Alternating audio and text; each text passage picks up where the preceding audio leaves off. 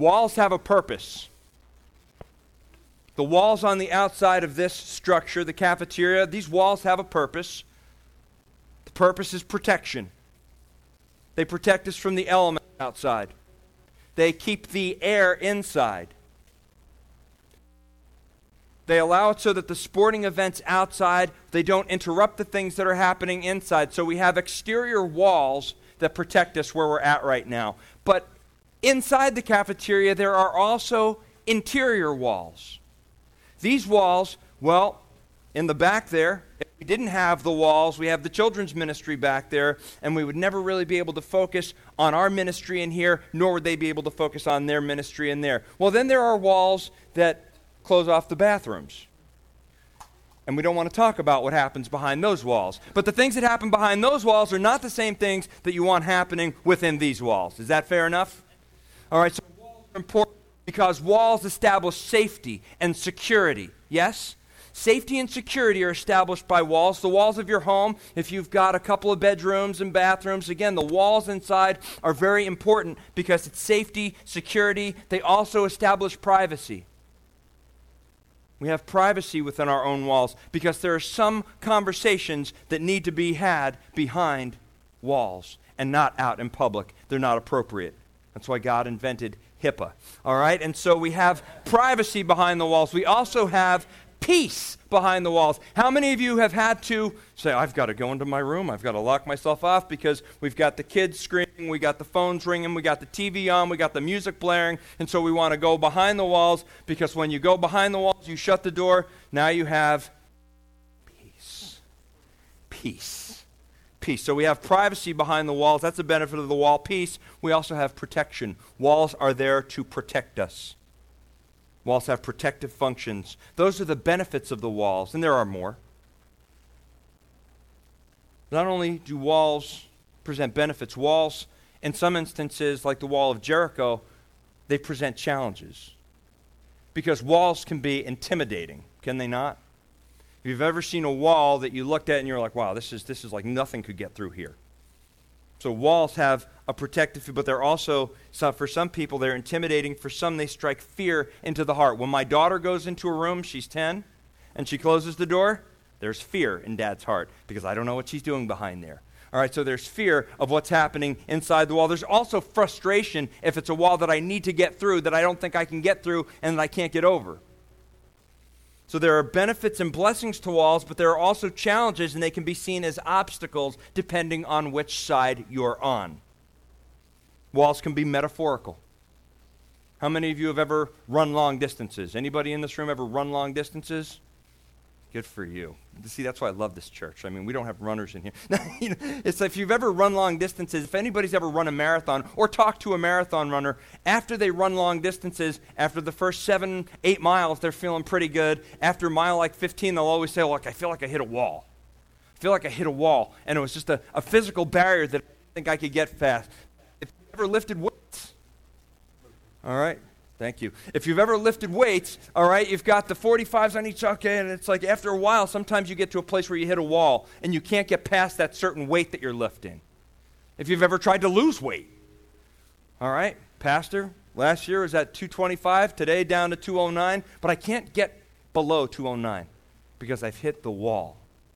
I've hit a wall. Walls can be very metaphorical. We, when we think of our skin, it's kind of like a wall. It's kind of like a barrier. It's like a, a first protection against the thing, you know, before things get let into our body. When I was dating my wife, I hit a wall. When I was dating my wife, it's like we had this little metaphor where it's like I didn't know if she was interested in me or she wasn't. I couldn't tell. All right? And so I had a little metaphor that I used because it felt like I hit a wall. And so it was a football field. All right, if dating you is the 50, all right, are we moving closer to marriage? Because I, I, couldn't get past the 47 yard line, just thinking whether or not she was uh, being, you know, more, more engaging in the relationship or if she was just at a dead stop sometimes. All right? Well, walls. How many of you have a wall that you've hit in your life? How many of you feel like you're up against a wall right now? You feel like your back is against the wall, and there's frustration and there's fear about the things that are happening because you don't know how you're going to get past it. You don't know how you're going to get through it.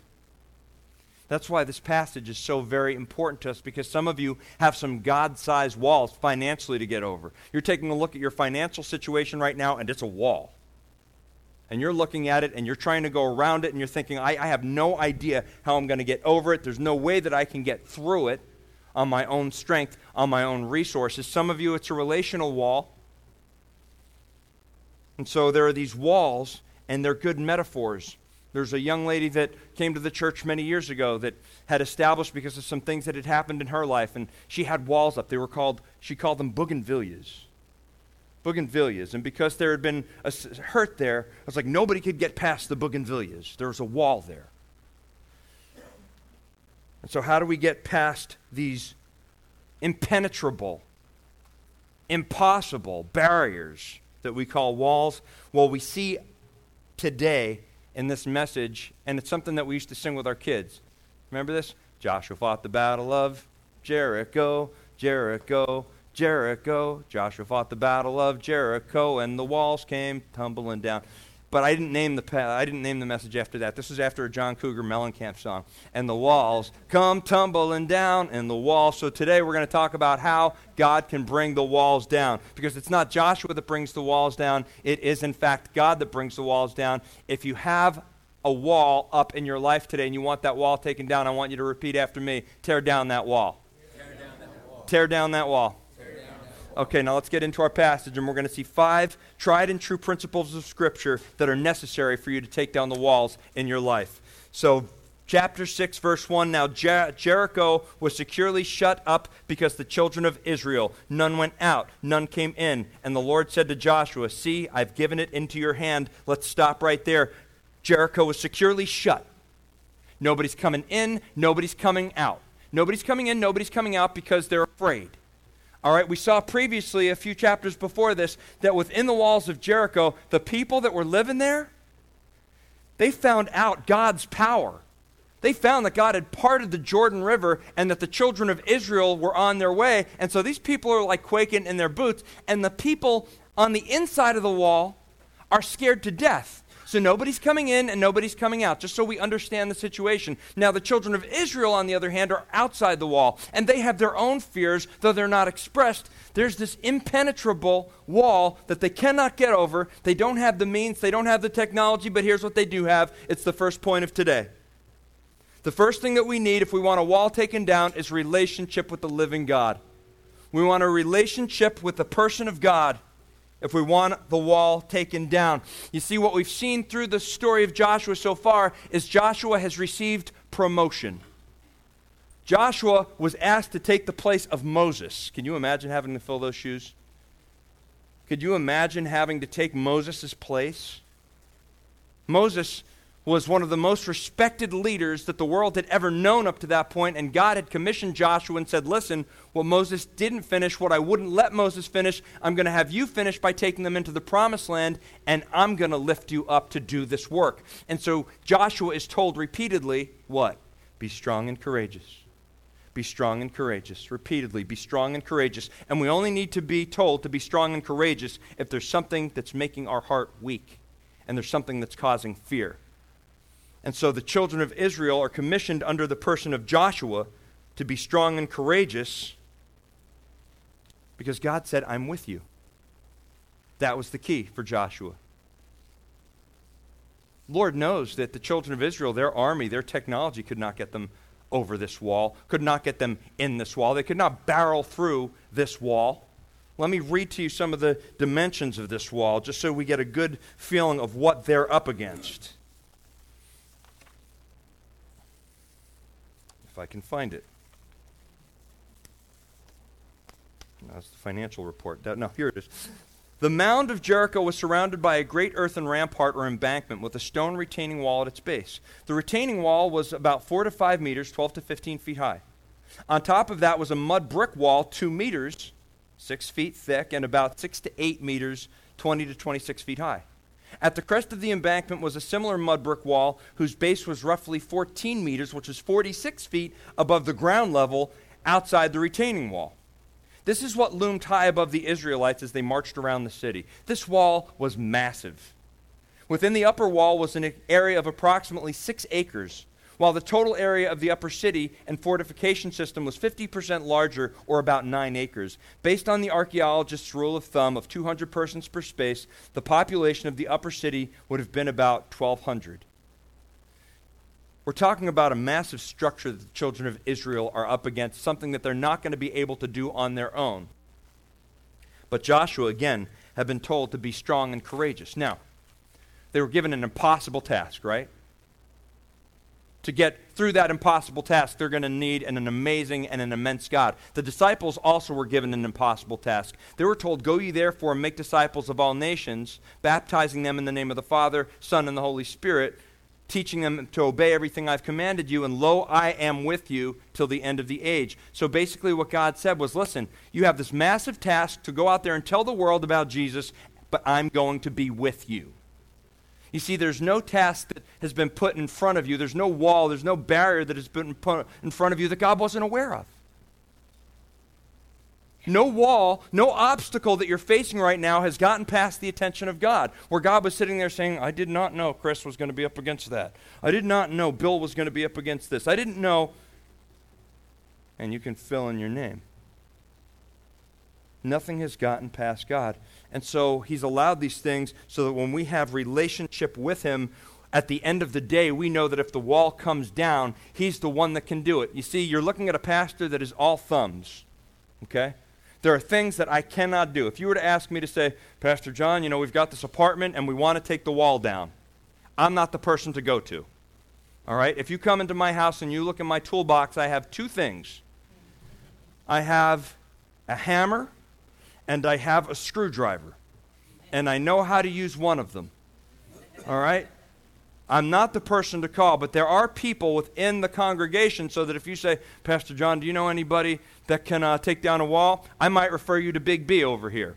All right, Big B can take down a wall. Big B has the equipment to take down a wall. I have relationship with him, so if a wall needs to be taken down, I have relationship with the one that can take it down. Do you have relationship with the one that can take down the walls in your life? Because that's the most important thing having that relationship with the one that is able to take down the walls. Why do you think we're doing this 40 day fast? Prayer and, communi- prayer and fasting, this is communication with God. It's our communication with God.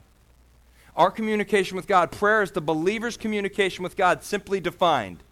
Fasting is separation from the things of the earth. So, what we're doing is we're supercharging our prayers by fasting from something during this time so that we can establish communication and have that love relationship with the one who has the ability to take down the walls in your life. You want to see the walls come down in your life, whatever they are? You want to see that? Then engage this. You have to have relationship with the living God. These barriers that we are up against, for most of you, they're not even like physical structures. Most of them are relational type issues that we're having. So I want to give you an example. I want you to keep your place in Joshua real quick and go to John 4 just for a moment. We're going to stay there. You want to talk about a wall? You want to watch Jesus in the process of taking down a wall? You want to see how he does it? Here's what we have John 4. Verse 1 Therefore, when the Lord knew that the Pharisees had heard that Jesus made and baptized more disciples than John, though Jesus himself did not baptize, but his disciples, he left Judea and departed again into Galilee, but he needed to go through Samaria. He needed to go through Samaria. This was not the typical pathway that a Jewish man would take. They hated the Samaritans. There's this barrier, there's this wall between the Jews and Samaritans. It's one of these things, well, maybe you've had somebody in your life like this that if you see them, you're like, you don't talk to them Anybody have people like that in your life? All right? You have people that you see them you're like, I'm not talking to them. I'm not even going near them. Hopefully, we don't see that in the church too much. we do see that in the church. But hopefully, we don't see it too much. Because there are walls that have been erected here, right? And so the Jews and the Samaritans, there's no love lost between the two. There are barriers, there are walls. Do you want to see Jesus break down a wall? Watch this. It says, verse 5, it says, So he came to the city of Samaria, which is called Sychar, near the plot of the ground that Jacob gave to his son. Now Jacob's well was there. Jesus, therefore, being wearied from his journey, sat thus by the well. It was about the sixth hour, and a woman of Samaria came to draw water. Jesus said to her, Listen to how Jesus takes down the wall. Listen to this. You ready for it? Ready to take down a wall? Give me a drink. What? That's unacceptable, Jesus. That's unacceptable. Why? Because there is a wall that the world has constructed between Jews and Samaritans, let alone a Jewish man and a Samaritan woman. This, this interaction should not happen because there are barriers there. There are barriers, but all Jesus does is he takes a look at what she's doing. She's out at the well midday, and so he asks her, he says, Give me a drink. And that's it. The wall begins to come tumbling down. Now, she tries to put the wall back up. Watch what she does. So it says, Verse 9 The woman of Samaria said to him, How is it that you, being a Jew, ask a drink from me, a Samaritan woman? For Jews have no dealings with Samaritans. A wall. Do you see the wall there? It's not as big as the wall of Jericho, but perhaps it's more significant because it's the wall of the human heart. And a lot of you know that that wall is even more difficult to take down. So, what enables that wall to be taken down? We're going to take a look as we go through the passage. But the very first thing you need to know is that the relationship of the one who broke the barrier of separation between God and man, Jesus Christ, by going to the cross and taking our sin, that's the one that we first need relationship with if you want the barriers taken down. We need relationship with God through his son Jesus if you want to see the walls come tumbling down. Let's go back to Joshua.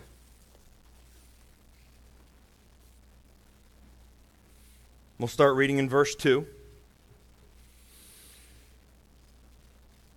And the Lord said to Joshua, See, I have given Jericho into your hand, its king, and the mighty men of valor. You shall march around the city, all you men of war. You shall go all around the city once. This you shall do six days, and the seven priests shall bear seven trumpets of ram horns before the ark. But the seventh day you shall march around the city seven times, and the priests shall blow the trumpets.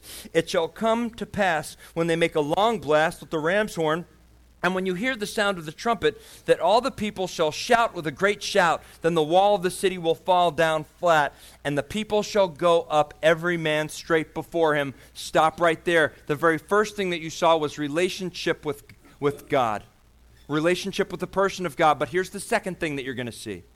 The second thing that you're going to see is that there's a revelation of the plan of God. When you have relationship with the person of God, follows the revelation of the plan of God, you have the plan of God from Genesis of Revelation outlined before you in His Word. From Genesis to Revelation, you have it outlined for you. The revelation of the plan of God. This is an unlikely plan. If you were a military strategist, this would not be something that you all would come up with on your own. To have the soldiers, to have the priests, to carry the ark around the wall once, one day another time on the second day, a third time on the third day, so on and so forth for six days. And then on the seventh day, you're going to march around it seven times, and then you're going to blow trumpets. What? This is the revelation. God, is that the best you've got? Is that really your plan to get the job done? But you see, the way that our God seems to work when we read Scripture, the way that our God seems to work isn't he often through the court from the book of Genesis to Revelation doing things in a way that nobody else expects? Isn't he giving us commands that are extremely hard to follow, that to our logic, based on our resources and our wisdom, they wouldn't make sense what he tells us to do? You, you want me to what? You want us to march around six times for six days? The revelation of the plan of God. See, so often in our lives, what we have is God gives us His revelation. How does God reveal Himself to us? His Word and His Spirit. These two things work in conjunction in the life of the believer in a powerful way. The Word and the Spirit, as we're reading the Word, what happens is, is that the Spirit reveals general principles, principles of faith. For example, for Abraham, God tells Abraham, Leave your father's home, Leave your father's country, go to the land I'm going to show you. And there's a faith principle to step out into the unknown. Now, you might not be asked to do the same thing, but very often you're being asked to step into the unknown. That is a faith principle that is consistent with the Word of God because the children of God, we walk by faith and not by sight. And so that's a general faith principle. And so oftentimes when we're up against the barrier, the way that God will reveal himself specifically in your situation, because he knows your situation specifically, he'll reveal himself to your situation specifically by giving you something to do that would defy your logic, that defies your resources, that in general simply does not make sense. This is the revelation of God. See, the way that it worked for a man named Abraham was like this is that Abraham was told to leave his father's house, and God was going to multiply and make him a father of, uh, of many nations. The people that blessed Abraham would be blessed by God. The people that cursed Abraham would be cursed by God. Somewhere between Genesis 12 and much later in the story, Abraham is asked to sacrifice his son that he had to wait many, many, many, many years for. And he's still going off the same faith principle basically to trust God in the midst of circumstances he does not understand. Is anybody in here in a situation where you're being asked to trust God right now, to just continue to be faithful in the situation you're at, to continue to be obedient in the situation that you're at? And he says he's going to take care of you. But you have to have a relationship with him. You have to keep him in perspective, and that's why this. This is the place where we come when we're feeling weak that we sometimes crawl into saying, I had a rough week. I had a bad week. You don't know some of the challenges that I'm up against when I walk out of these doors.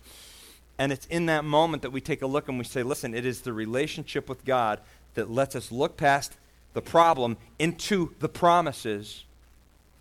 And that's where God reveals himself. So if we want the wall to come tumbling down, the first thing we have to do is have relationship with the person of God. But the second thing that we have to do when we have that relationship with the person of God is we have to see the revelation of the plan of God. Let's read more. Verse 6.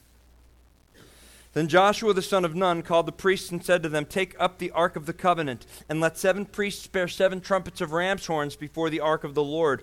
And he said to the people, Proceed and march around the city, and let him who is armed advance before the ark of the Lord. So it was when Joshua had spoken to the people that the seven priests bearing the seven trumpets of ram's horns before the Lord advanced and blew trumpets, and the ark of the covenant of the Lord followed them armed men went before the priests who blew the trumpets, and the rear guard came after the ark, while the priests continued blowing the trumpets. Now Joshua had commanded the people, saying, You shall not shout or make any noise with your voice, nor shall a word proceed out of your mouth until the day I say to you, Shout. Then you shall shout. So he had the ark of the Lord circle the city, going around it once. Then they came into the camp and lodged in the camp. And Joshua arose early in the morning. And the priests took up the ark of the Lord. And the seven priests, bearing seven trumpets of the ram's horns before the ark of the Lord, went on and continually and blew with the trumpets. And the armed men went before them, but the rear guard, guard came after the ark of the Lord, while the priests continued blowing the trumpets. And the second day they marched around the city once and returned to the camp. So they did for six days. But it came to pass, verse 15, on the seventh day that they arose early about the dawning of the day and marched around the city seven times in the same manner. And on that day only they marched around the city seven times. And the seventh time it happened, listen, when the priests blew the trumpets, and Joshua said to the people, Shout, for the Lord has given you the city. Now the city shall be doomed by the Lord to destruction it and all who are in it. Only Rahab the harlot shall live, she and all who are with her in her house, because she hid the messengers that were sent. And you, by all means, abstain from the accursed things, lest you become accursed when you take the accursed things and make the camp of Israel accursed. But all the silver and the gold and vessels of bronze and iron are set apart to the Lord. They shall come into the treasury of the Lord. So the people shouted, and when the priests blew the trumpet, and it happened when the people heard the sound of the trumpet, and the people shouted with a great shout, that the wall fell down flat. Stop right there.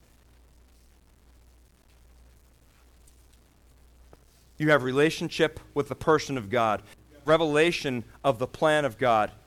And a lot of you here today would say, listen, I need revelation of the plan of God. I need to see what God is doing. But after you have that revelation of the plan of God, here's the other thing that's necessary for the walls to come tumbling down you need the response of the people of God. You need the response of the people of God. And look at what the people do. Joshua hears from God. Joshua passes on the message to the priests, to the soldiers, to the people. He passes on the message, and they all act in obedience. They don't sit there debating what God is telling them to do, they don't sit there complaining about it. What makes a strong football team is when they're in the huddle and the quarterback is saying to them, okay, this is the plan, guys. They're not sitting there debating with the quarterback over what plan's coming next. They're saying, okay, this is it. Now, if you're Colin Kaepernick, how do you say it? Kaepernick, whatever. All right, if you're him, then maybe you're listening to that quarterback and you're saying, I don't know if I want to listen to him. I don't know if I want to. But if it's Tom Brady, know your role and do exactly what the man says, right? All right, so what we have is the response of the people of God. And if we want, if we want God's will, then we have to respond in obedience. It's called trust and obey, for there's no other way but by trusting God. And that's what the people are doing. They might very well be walking around the city saying, This whole thing doesn't make sense to me. Would you think maybe that some of them are thinking that, saying, Why does he have us marching around the city once a day for six days, then marching around seven times on the seventh day? Why is that? Why does he have us doing this? But they don't seem to question it. They don't complain about it. They don't debate God about it. How many of you are debating God about your situation and your circumstances right now? Anybody debating them? Anybody complaining about your situation right now? Anybody saying, listen, God, if I were you, I would do it like this? He created all things out of nothing. And we're advising him, we're counseling him, we're telling him, well, you know, if, if, if, if I were you, this is John's life, and this is the person that John should be with, and this is the job that John should be working. God doesn't work like that. He doesn't work like that. He tells us where to go. Our responsibility is following him. We've said it often that salvation is free. You come to the cross, you say, I'm a sinner, I need a Savior. In that moment, you're saved because that part of the deal is free. Jesus came and he paid that price. But discipleship is costly. And when, he, when you're in his word and you're saying, listen, I want to know what you want from me next, I want to know what happens after this if that's where you're at right now, well, then the discipleship part is costly, saying, listen, I want to surround myself with people of God that know the Word. I want to get in the Word. I want to be on my knees. I want that revelation from God. Because here's the thing that you're going to see for six days, what you're going to see is character cultivation among the children of Israel because of the wall that they're up against. And some of you aren't able to see your walls like that right now. Some of you only want to get over the barrier, but you don't want to see what God is doing in the barrier. That great philosopher Steven Tyler said, Life's the journey, not the destination. Um, but I don't think he's a philosopher. I think he's the singer of Aerosmith. But anyway, you get the point. All right, here's what's going to happen. What's going to happen is they're marching around the wall for six days. The one thing is that they're going to realize that they're powerless over this. You walk around the first day, it's going to be intimidating. You walk around the second day, it's going to be like, this is crazy. I'm looking at every angle here. And the soldiers are looking as they're marching and they're looking at every angle of this wall and they're saying, Is there any weak point in it? By the third and fourth day, you're utterly discouraged. By the fifth day, you say, How is this going to happen? By the sixth day, can't wait to see what God's going to do tomorrow. Because this wall ain't coming down with the stuff that we've got behind us. And maybe that's where you feel like you're at right now. The impenetrable barrier, the impossible circumstance, the wall that you're up against. And God's using that wall to build patience in your character. Powerlessness, we realize, because that's when God's power can sweep in. Patience, six times I'm going to walk around. I'm going to do exactly what God wants me to do, exactly what He wants me to do for as long as He tells me to do it. And those who have, those who wait upon the Lord will renew their strength patience. That's something else. That's something else he could be cultivating through the walk around the wall. Perseverance is being cultivated as they walk around the wall. What God is trying to cultivate in your life. That's what we call the fruit of the Spirit, right? Pastor says this a lot. Why? Because we're going through it every hour of every day. Trying to cultivate love, joy, peace, patience, kindness, goodness, faithfulness, gentleness, self control through your obstacle, through the wall that you can't seem to get over, God is saying, listen, I'm working on your character right now. I'm doing a great work in you right now, but you just can't see it because what I'm doing is I'm using that obstacle, I'm using that barrier to cultivate character because the character cultivation is more important than the circumstantial outcome.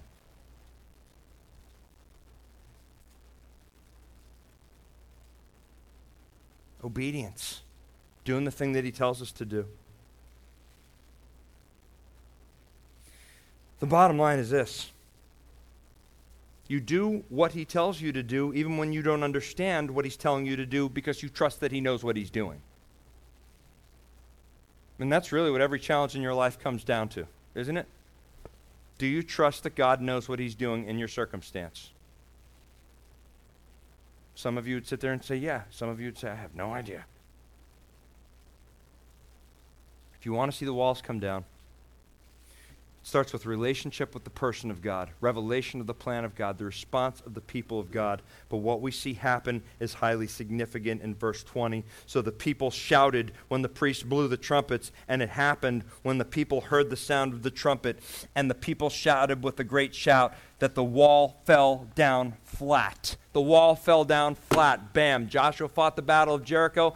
Seems to me that God more fought the battle of Jericho because that wall ain't coming down without God's intervention. You see, what happens is this is that when you have the people of God in relationship with the person of God, you have the revelation of the plan of God, and then you have the response of the people of God in obedience. Here's what you have you have a release of the power of God. You release his power. How many of you could stand to have him unleash his power in your life right now? Everybody here. If I were to come up to you, it would be the no brainer to say, Do you want God's plan more than you want your plan? You say, Yes, I do. Do you want to do what you have to do? Do you want to obey Him so that you can get out of the way, empty yourself of you so that you may be filled by the power of the Holy Spirit? It's the release of God's power. Why? Because we need God's power to take down the walls, to do the thing that the world will look at and say, That could have only been God. At the end of the day, when those walls fall flat, no great army in the surrounding area is going to be saying, Wow, look at what the children of Israel did. They're going to be saying, Look at the children of Israel's God. And they need to be doing the same thing when they look at us. They need to be saying, Well, don't look at Calvary Chapel, Delray Beach. Look at what God is doing through these people that are broken, that have emptied themselves, that are fasting, that are praying, that are looking for His will, that are looking for His power. That's what we need. You need the power of God in your marriage?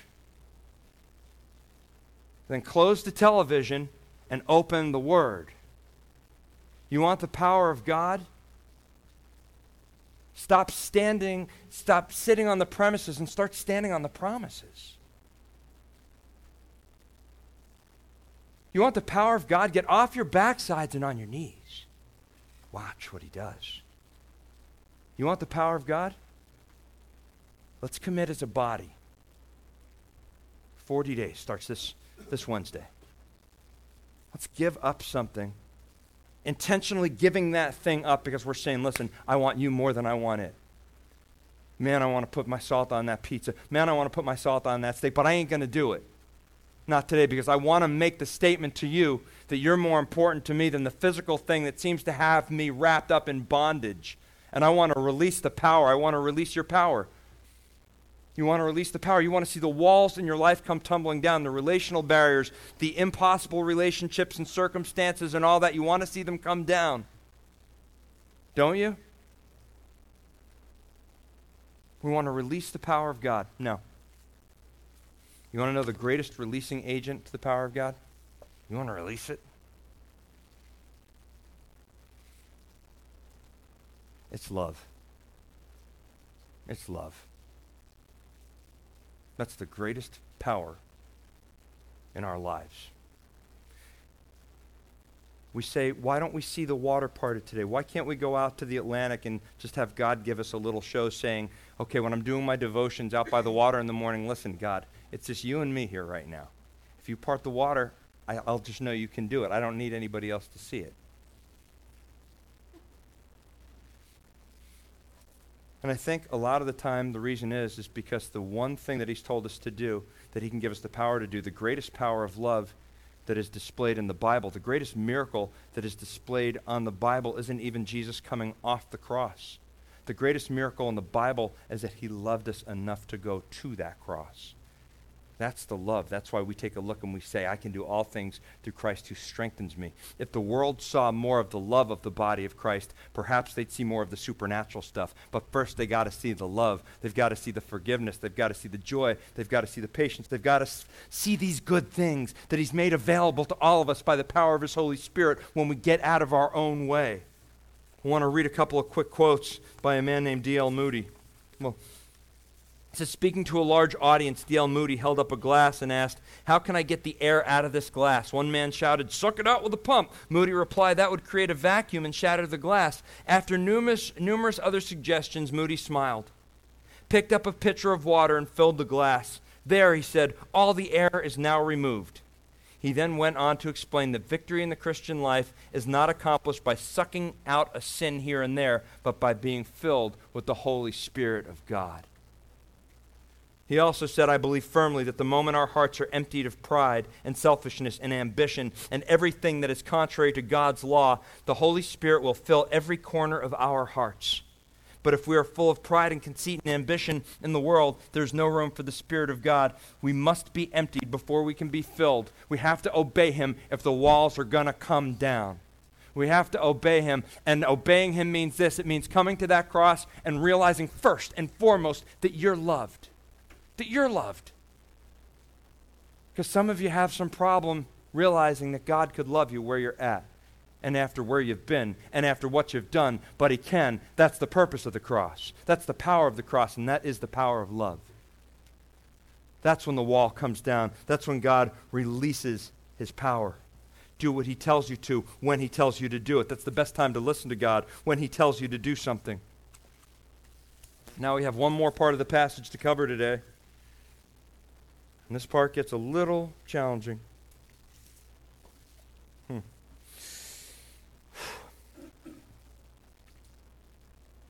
The walls fell flat, verse 20.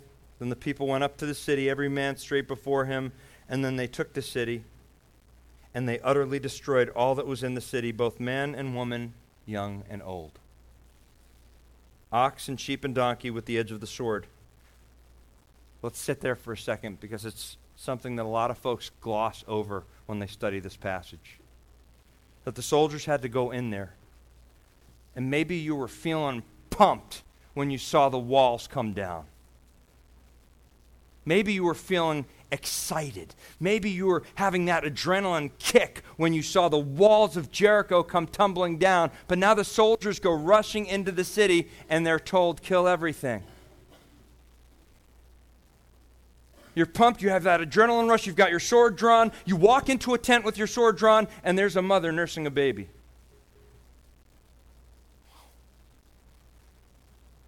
What would Jesus do? God, surely you got this part of it wrong. Surely you, you, you kind of, I mean, this is not the Jesus that we study in the New Testament. That's not the Jesus that I know. That's not the Jesus that we all know and love right there. So, what is this about? I prayed over this. I bounced it off a lot of people.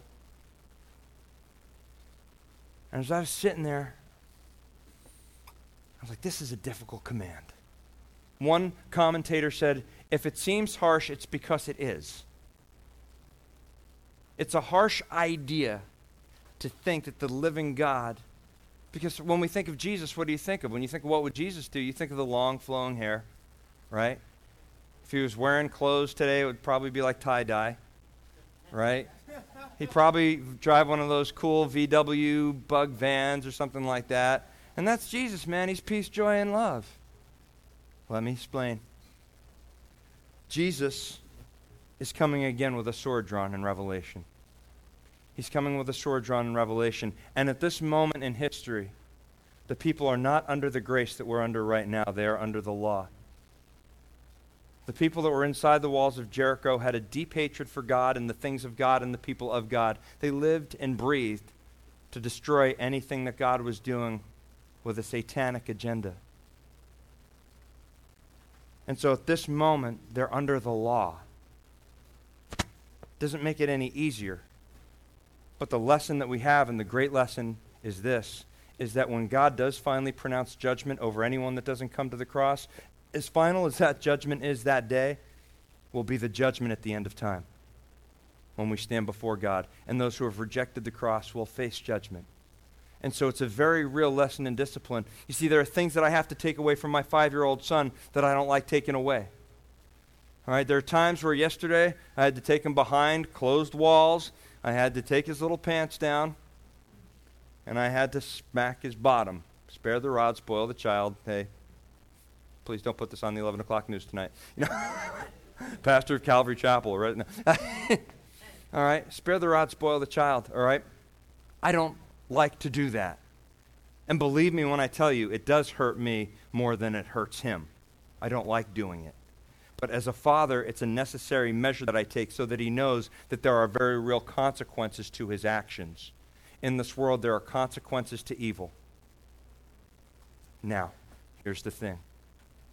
Out of this, what you see in this passage is not only the destruction of Jericho, but you also see with the destruction, amid the destruction, there's always a deliverance for somebody looking for it. Amid the destruction, there's always deliverance. Now, I want you to finish reading the passage with me. Verse 22. But Joshua had said to the two men who had spied out the country, Go into the harlot's house, and from there bring out the woman and all that she has, as you swore to her. If you remember a few chapters ago, when Joshua sent the spies into the city, and the king said, Hey, listen, you know, did these spies hide in your house? She hid them for God. And God said, Because of that, I'm going to save you and your family, Rahab. Verse 23 And the young men who had been spies went in and brought out Rahab, her father, her mother, her brothers, and all that she had, so that they brought out all her relatives and left them outside the camp of Israel. But they burned the city and all that was in there with fire.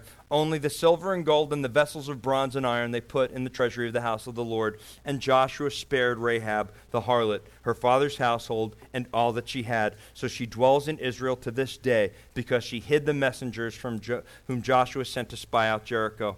Let's finish reading the passage, verse 26. Then Joshua charged them at that time, saying, Cursed be the man before the Lord who rises up and rebuilds this city of Jericho. He shall lay its foundation with his firstborn, and with his young he shall set up its gates. So the Lord was with Joshua, and his fame spread throughout the country.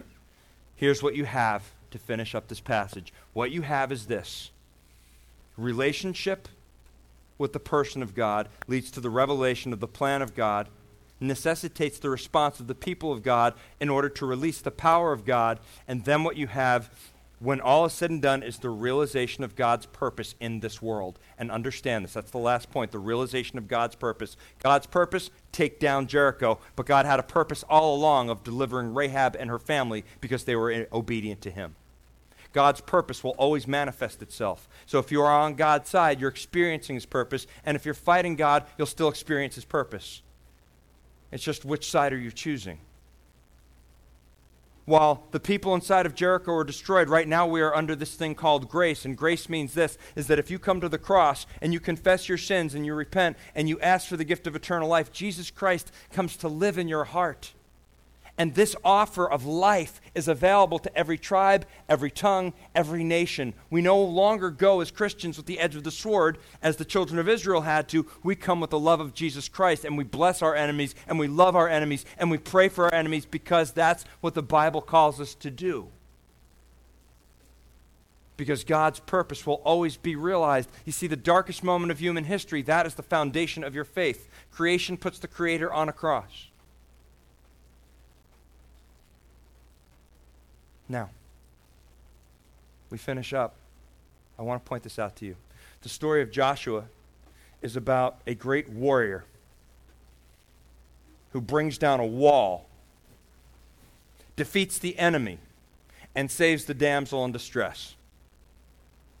Fair enough? Listen, the story of the gospel is about a great warrior. His name is Jesus. He breaks down the wall. It's called sin by going to the cross. He destroys the enemy in that moment. And he saves his bride, the church. It's indeed the greatest story of all time. Which side of it are you on? Which side of it are you on?